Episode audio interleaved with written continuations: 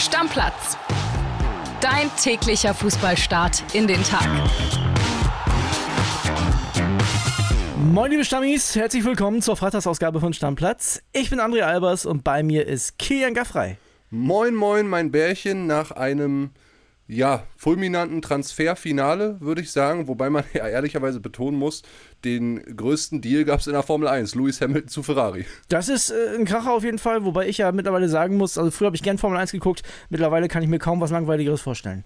Geht mir ähnlich. Wir fangen an mit Fußball, würde ich sagen. Und wir müssen es ja heute diesen Deadline Day so ein bisschen in unsere Spieltagsvorschau integrieren, ne? denn es fällt ja beides zusammen. Dann lass uns doch erstmal mit den Vereinen starten, die wir in der Spieltagsvorschau nicht drin haben. Das sind zum einen deine Unioner, die haben ja Kevin Behrens noch abgegeben, aber am Deadline Day nichts mehr gemacht.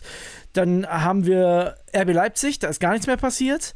Wir haben den VfL Wolfsburg, die haben Kevin Behrens geholt, aber das war's auch. Mhm. Und wir haben als vierte Mannschaft die TSG Hoffenheim. Ja. Das sind nämlich die Sonntagsspiele. Genau, und da ist Samaseko noch gegangen, und zwar nach Cadiz, nach Spanien. Also auf der Abgangsseite noch was gemacht. Genau. Spart man ein bisschen Kohle. Das war's aber auch. Dann lass uns doch zu den Vereinen kommen, wo noch äh, was passiert ist, beziehungsweise machen die Spieltagsvorschau erstmal der Reihe nach, fangen mit dem Spiel heute Abend an. Genau. Heidenheim gegen Dortmund. Ich habe ein Interview gesehen mit dem Vorstandsvorsitzenden von Heidenheim bei Sky. Da wurde angesprochen, es passiert nichts mehr, sowohl auf der Abgabenseite nicht als auch auf der Zugangsseite nicht. Wurde mal kurz einen Ausblick gegeben auf den Sommer. Jan-Niklas Beste und Ehren Dingchi, die zwar noch Vertrag haben bis 25, aber wir wissen, Sommer vor Vertragsende, da kann was passieren in Sachen Verlängerung oder Abgang. Und Dingchi ist ja sowieso unser Spieler, der ist ja nur ausgeliehen. Ne? So ist es nämlich. Und bei Beste hat er auch gesagt, muss man mal gucken, was passiert. Aber da auch nichts mehr bei rumgekommen. Aber in Dortmund, da ist noch eine Menge los gewesen, vor allem auf der Abgangsseite. So ist es. Jonas Ortmann war in äh, Dortmund-Brackel, heißt es, glaube ich. Ne? Da hast du dich genau, auch mal umgetrieben ja. vor Ort und hat eine Sprachnachricht geschickt. Wir hören mal rein. Hallo André, um kurz nach 15 Uhr gestern lief Sportdirektor Sebastian Kehl hier am Trainingszentrum Brackel an mir vorbei und lachte nur, denn seine Arbeit war drei Stunden vor Deadline des Transferfensters schon vorbei. Es gab noch zwei Deals, die Borussia Dortmund dann gestern eingetütet hat. Es geht um zwei Abgänge. Der eine ist Henry Blank, den der Kollege Max Wessing von der Sportbild gestern exklusiv bei uns berichtet hat. Der wechselt für bis zu 7 Millionen Euro zu RB Salzburg hat ja zuletzt sein Bundesliga-Debüt gefeiert, spielte 45 Minuten beim ersten FC Köln, war fest bei Edin Terzic für die Rückrunde als Backup-Innenverteidiger eigentlich eingeplant. Ja, und jetzt der überraschende Schritt nach Österreich. Ein guter Deal für Borussia Dortmund. Ich meine, 45 Minuten in der Bundesliga, dafür bis zu 7 Millionen Euro. Das kann sich, denke ich, sehen lassen. Der Vertrag lief 2025 aus und eine Verlängerung war bisher noch kein Thema. Deshalb ist das sicherlich ein logischer Schritt für beide Seiten. Henry Blank kann da Spielpraxis sammeln und Borussia Dortmund, ja, wird das ordentlich entschädigt. Der andere Deal, der war dann weniger überraschend, zumindest für die Leute, die regelmäßig unsere Artikel lesen. Denn im Dezember haben wir bereits exklusiv berichtet, dass Ajax Amsterdam Dortmunds Sturmjuwel Julian Reikhoff zurückholen will. Der BVB hatte ihn im Januar 2021 von Ajax weggekauft. Ja, und jetzt eben die Rückkehr. Das lässt sich Ajax Amsterdam 1,5 Millionen plus eine weitere Million an Bonizahlungen kosten auf die sich Borussia Dortmund dann schließlich einigen konnte. Es gab einen kleinen Transferpoker um den jungen Reikhoff. Am Ende gab es dann die Einigung auf bis zu 2,5 Millionen Euro.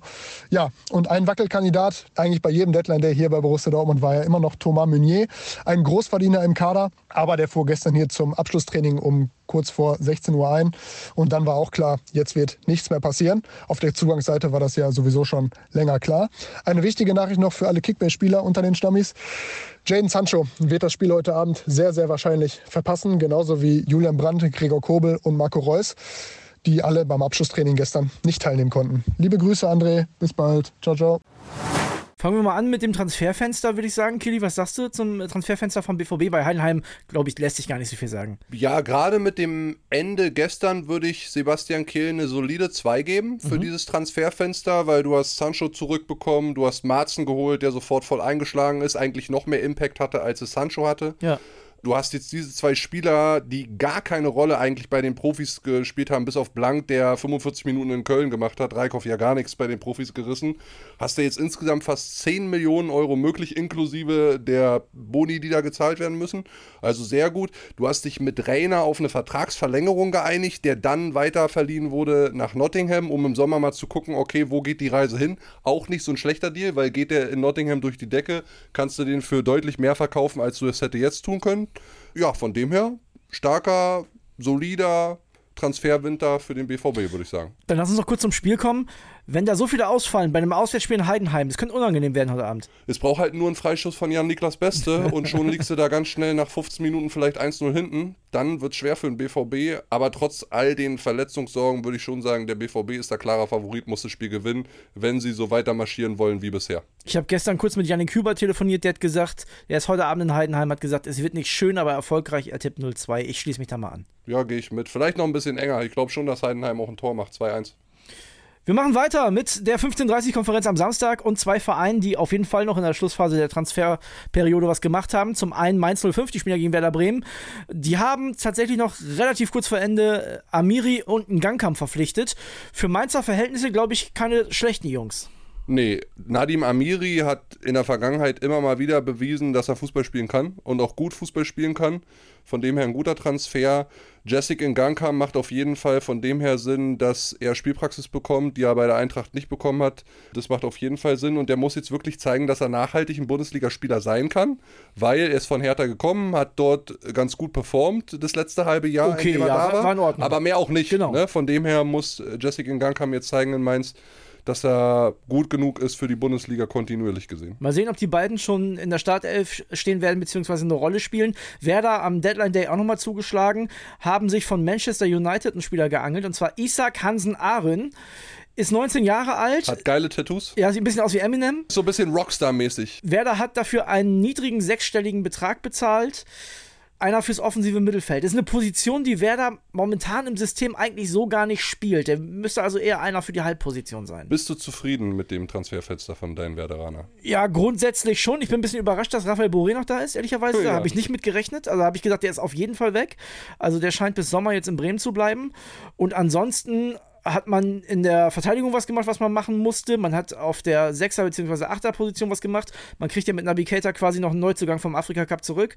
Also Der ja kein wirklicher Neuzugang ist, weil er ständig verletzt ist. ich habe deswegen, ich, ich habe deswegen nicht so viele Sorgen, ehrlicherweise, weil Werder schon 23 Punkte hat. Und das ist, wenn ich mir so die Tabelle in der Bundesliga angucke, schon relativ viel. Ja, sagen wir mal zwölf noch, dann bist du fast schon sicher durch. Ja, mit 12 bist du dieses Jahr auf jeden Fall durch. Ich würde sogar sagen, mit 10 bist du dieses Jahr durch. Also so mit knapp 30 Punkten, Genau, ein bisschen knapp drüber. über 30, 33 Punkte, denke ich, sollten für Platz 15 dieses Jahr reichen, denn da kommen wir zu den Mainzern.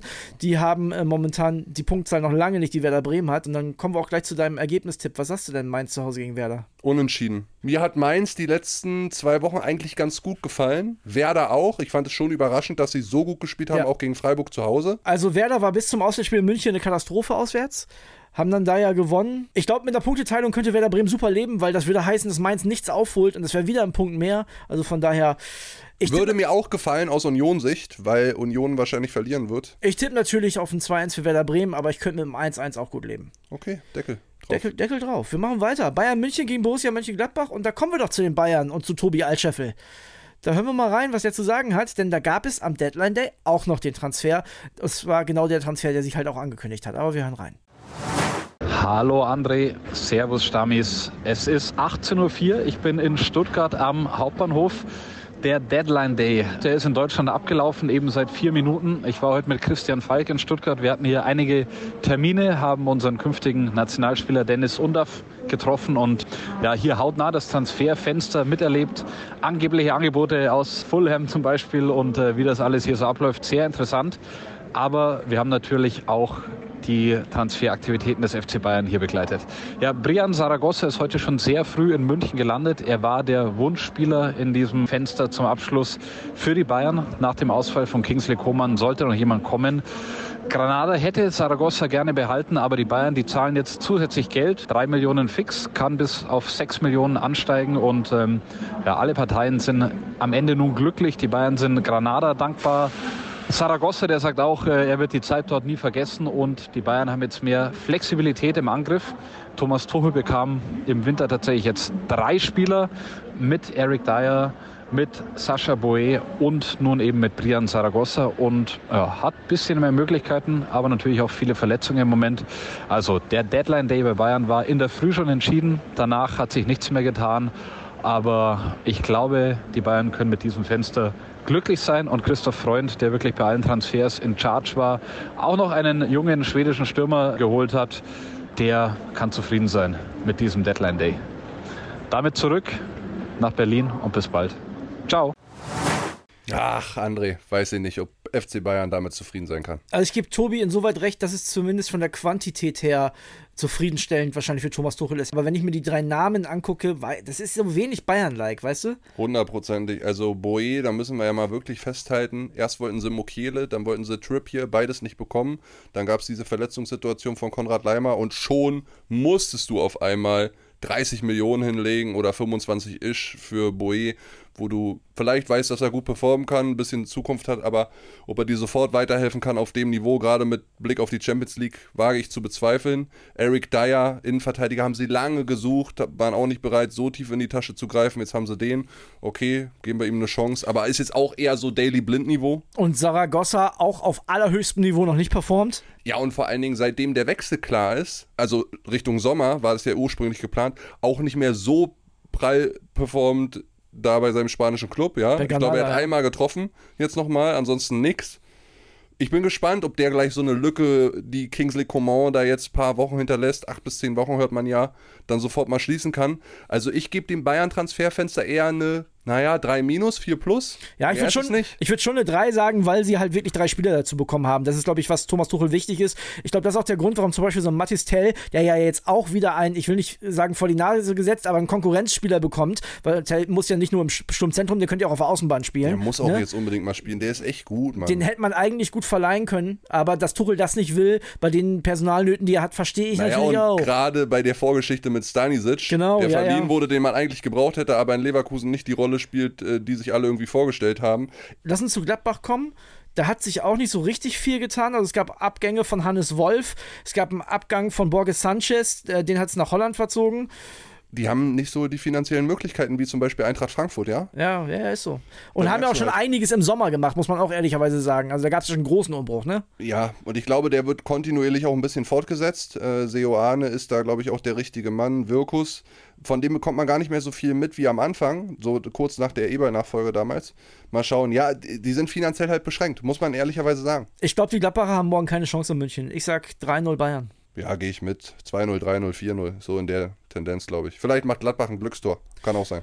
Wir machen weiter. SC Freiburg gegen den VfB Stuttgart. Und willst du mit den Stuttgartern anfangen, Kili? Denn ich weiß, du bist von dem Transferfenster ja begeistert. Ist das zu viel? Aber du bist auf jeden Fall sehr, sehr optimistisch, dass es läuft. Naja, so viele Zugänge gab es da jetzt nicht. Also man muss eigentlich Transfersieger im Winter ist für mich Eintracht Frankfurt. Ja, aber, kommen wir noch zu, genau. Ja, aber auch, auch ein Top-Transferfenster, gerade was auch Verlängerung angeht, hat der VfB Stuttgart hingelegt.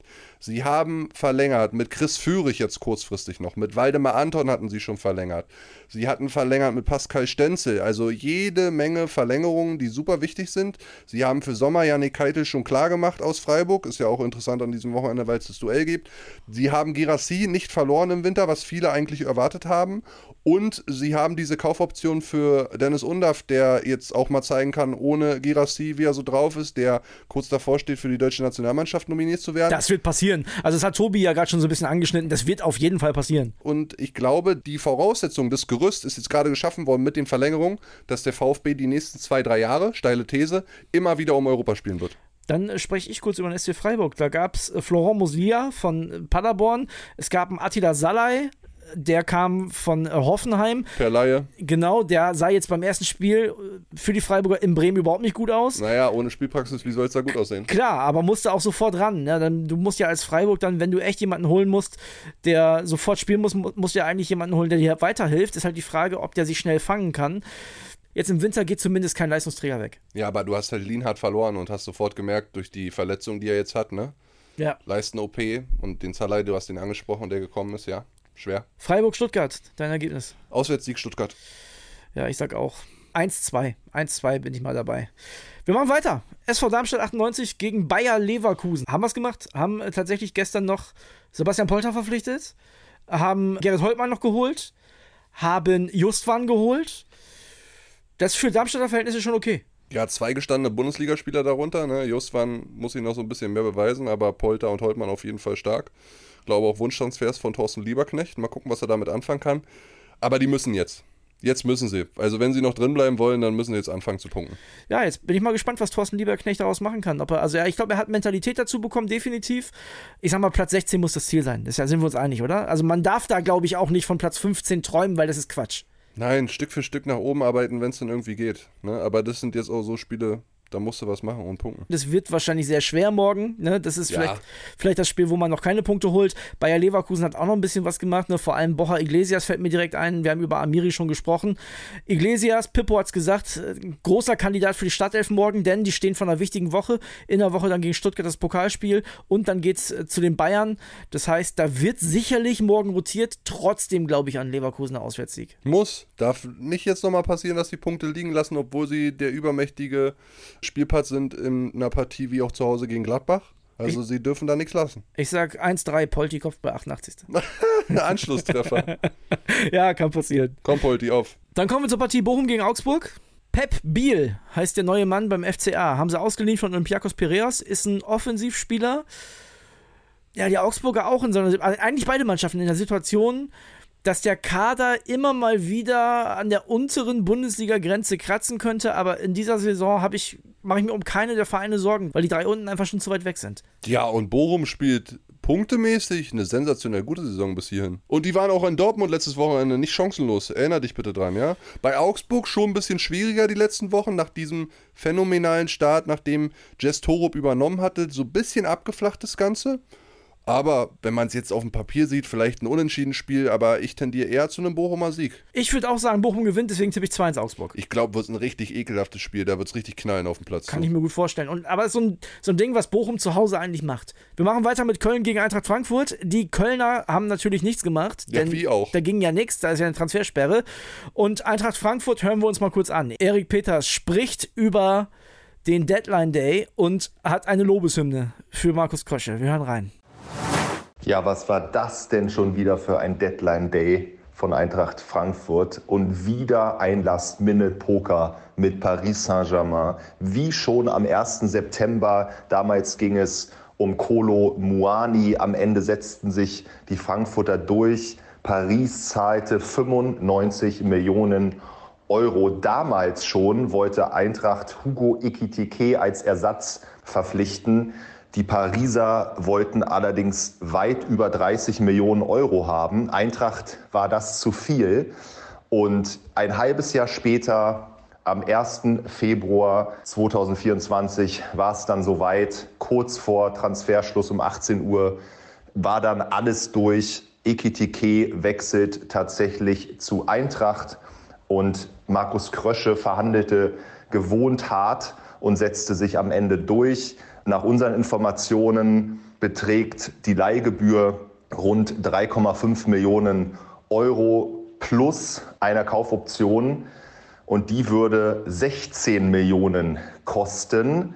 Das heißt, am Ende bleibt Eintracht unter 20 Millionen, was sie sich auch immer vorgenommen hatten.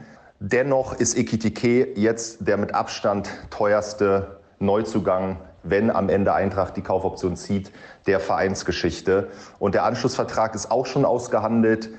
Sollte Eintracht diese Option dann ziehen im Sommer, unterschreibt Ekitike tatsächlich einen Fünfjahresvertrag bis Sommer 2029.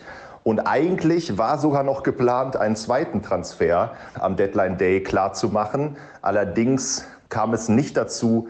Amenda sollte noch im Winter kommen, der Verteidiger aus Bern, mit dem Eintracht sich schon längst klar ist. Allerdings hat Bern bis Transferschluss keinen Ersatz gefunden. Demnach wechselt Amanda dann erst im Sommer zur Eintracht. Kini, und du erklärst jetzt, warum wir beide denken, dass Eintracht Frankfurt der Transfergewinner des Winters ist. Also die haben richtig Gas gegeben, Nathaniel Brown geholt aus Nürnberg, den sie direkt wieder verliehen haben. Also die haben richtig, richtig Gas gegeben. Tolles Transferfenster für Eintracht Frankfurt. Und Van de da Beek. Van de Beek, Kalajdzic per Laie, das ist schon krass. Hut ab. Und deswegen gewinnen sie auch in Köln. Also für, Ja. für den FC gibt es da, glaube ich, nichts zu holen, auch wenn die zumindest, hatte ich zuletzt den Eindruck, äh, sich dagegen stemmen und kämpfen. Aber ich glaube, die Eintracht ist einfach besser. Ich sage 0 zu 1. Überleg mal, Kalajdzic und ETTK da vorne drin. Schon gut. Lecker. Schon gut. Ja, ja, schon gut. Schmeckt. Was sagst du denn? Ja, Frankfurt. Frankfurt. Ja, Ja. klar. Ja, Deckel drauf. Ja, dann schönes Wochenende euch Ja, da draußen. bis dann. Ciao, ciao, Stammis. Stammplatz. Dein täglicher Fußballstart in den Tag.